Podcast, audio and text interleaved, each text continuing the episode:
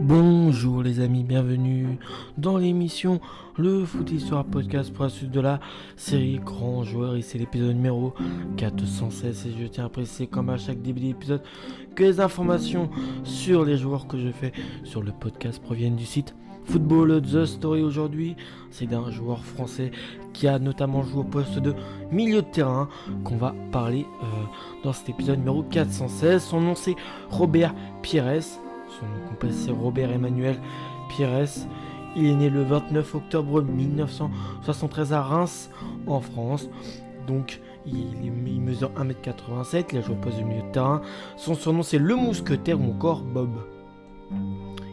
tous 79 sélections pour 14 buts avec l'équipe de France, 41 sélections, 8 buts en match amicaux, 4 sélections coupe, en KF de Coupe du Monde, 3 sélections en Coupe du Monde, 11 sélections en but en qualif euro, 7 sélections en euro, 10 sélections, 5 buts en Coupe des Confédérations, 2 sélections tournoi à 5-2, une sélection au tournoi de France. La première sélection était le 31 août 1996 contre le Mexique, une victoire de 0 et sa dernière sélection le 13 octobre 2004 contre la Chypre. Euh, une euh, victoire 2-0 avec les espoirs français, c'est 22 sélections, 8 buts. Et les U20 français, 5 sélections, 1 but.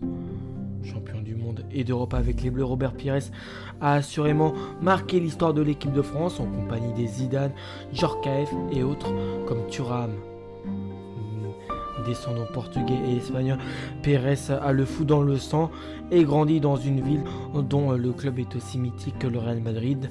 Le stade de Reims, il y fait d'ailleurs ses premières armes avant d'intégrer le centre de formation du FCMS. Et c'est en Lorraine que le milieu de terrain se fait un nom dans le paysage footballistique. Dans le, paysage footballistique français, formant la redoutable doublette des Pépé Flingueurs en compagnie de Cyril Pouguet ou Poupouguet, qui permet à, Metz euh, de jouer les premiers rôles en championnat et de remporter la Coupe de la Ligue 1996.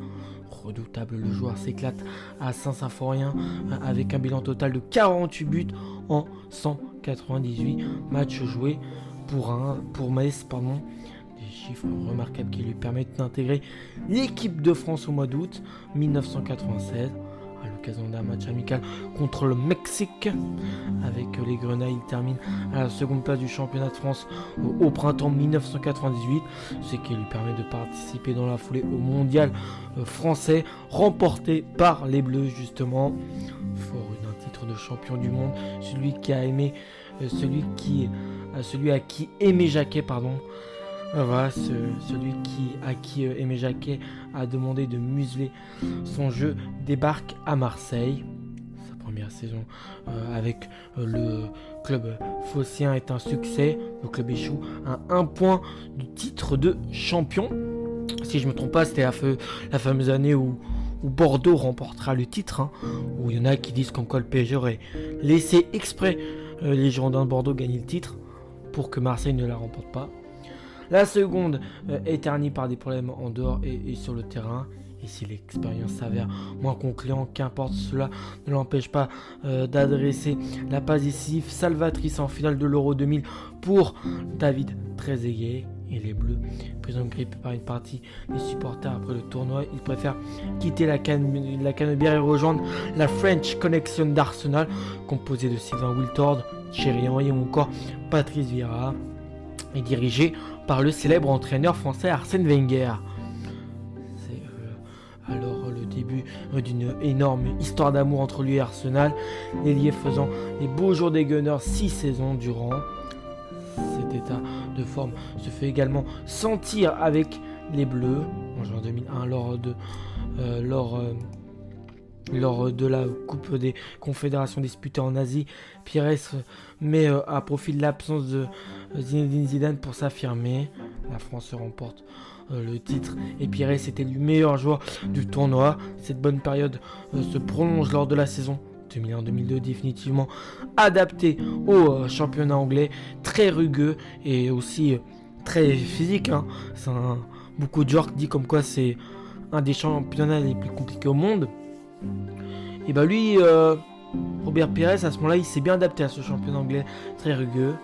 Robert Pires contribue aux bonnes performances d'Arsenal en première ligue au printemps 2002. Une grave blessure au genou, l'écart des terrains pendant plusieurs mois. Cette blessure n'empêche pas Arsenal d'être sacré champion d'Angleterre et Pires d'être élu joueur de l'année par les journalistes anglais. Elle le prive de la Coupe du Monde 2002 en Corée du Sud et au Japon. Tournoi où l'équipe de France prend l'eau étant éliminée au premier tour, mais il retrouve très vite son niveau, fait partie des cadres du coach français.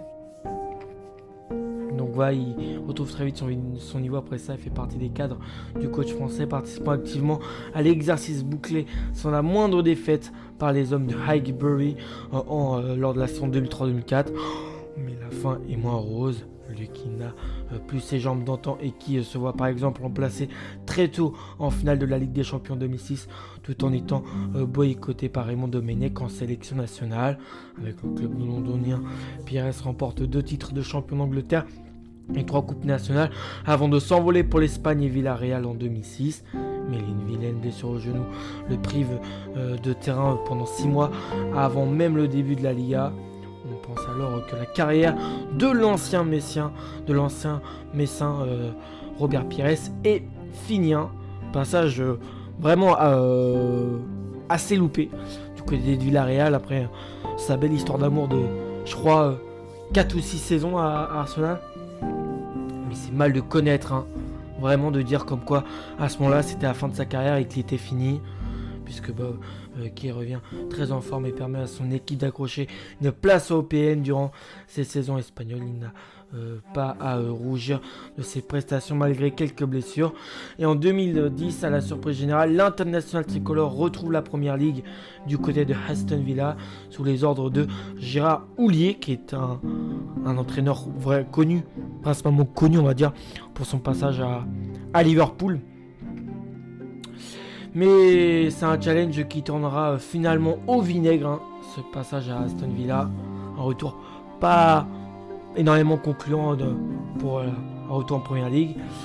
Euh, refusant euh, donc refusant cependant de prendre sa retraite, il joue et le joueur se lance ensuite dans un défi des plus exotiques, se retrouvant mis en enchère, mis aux, enchères pardon, avec Canavaro et Okocha, avec Canavaro ou Okocha pour disputer un championnat en Inde recruté pour 6000 euh, Euro à Worad.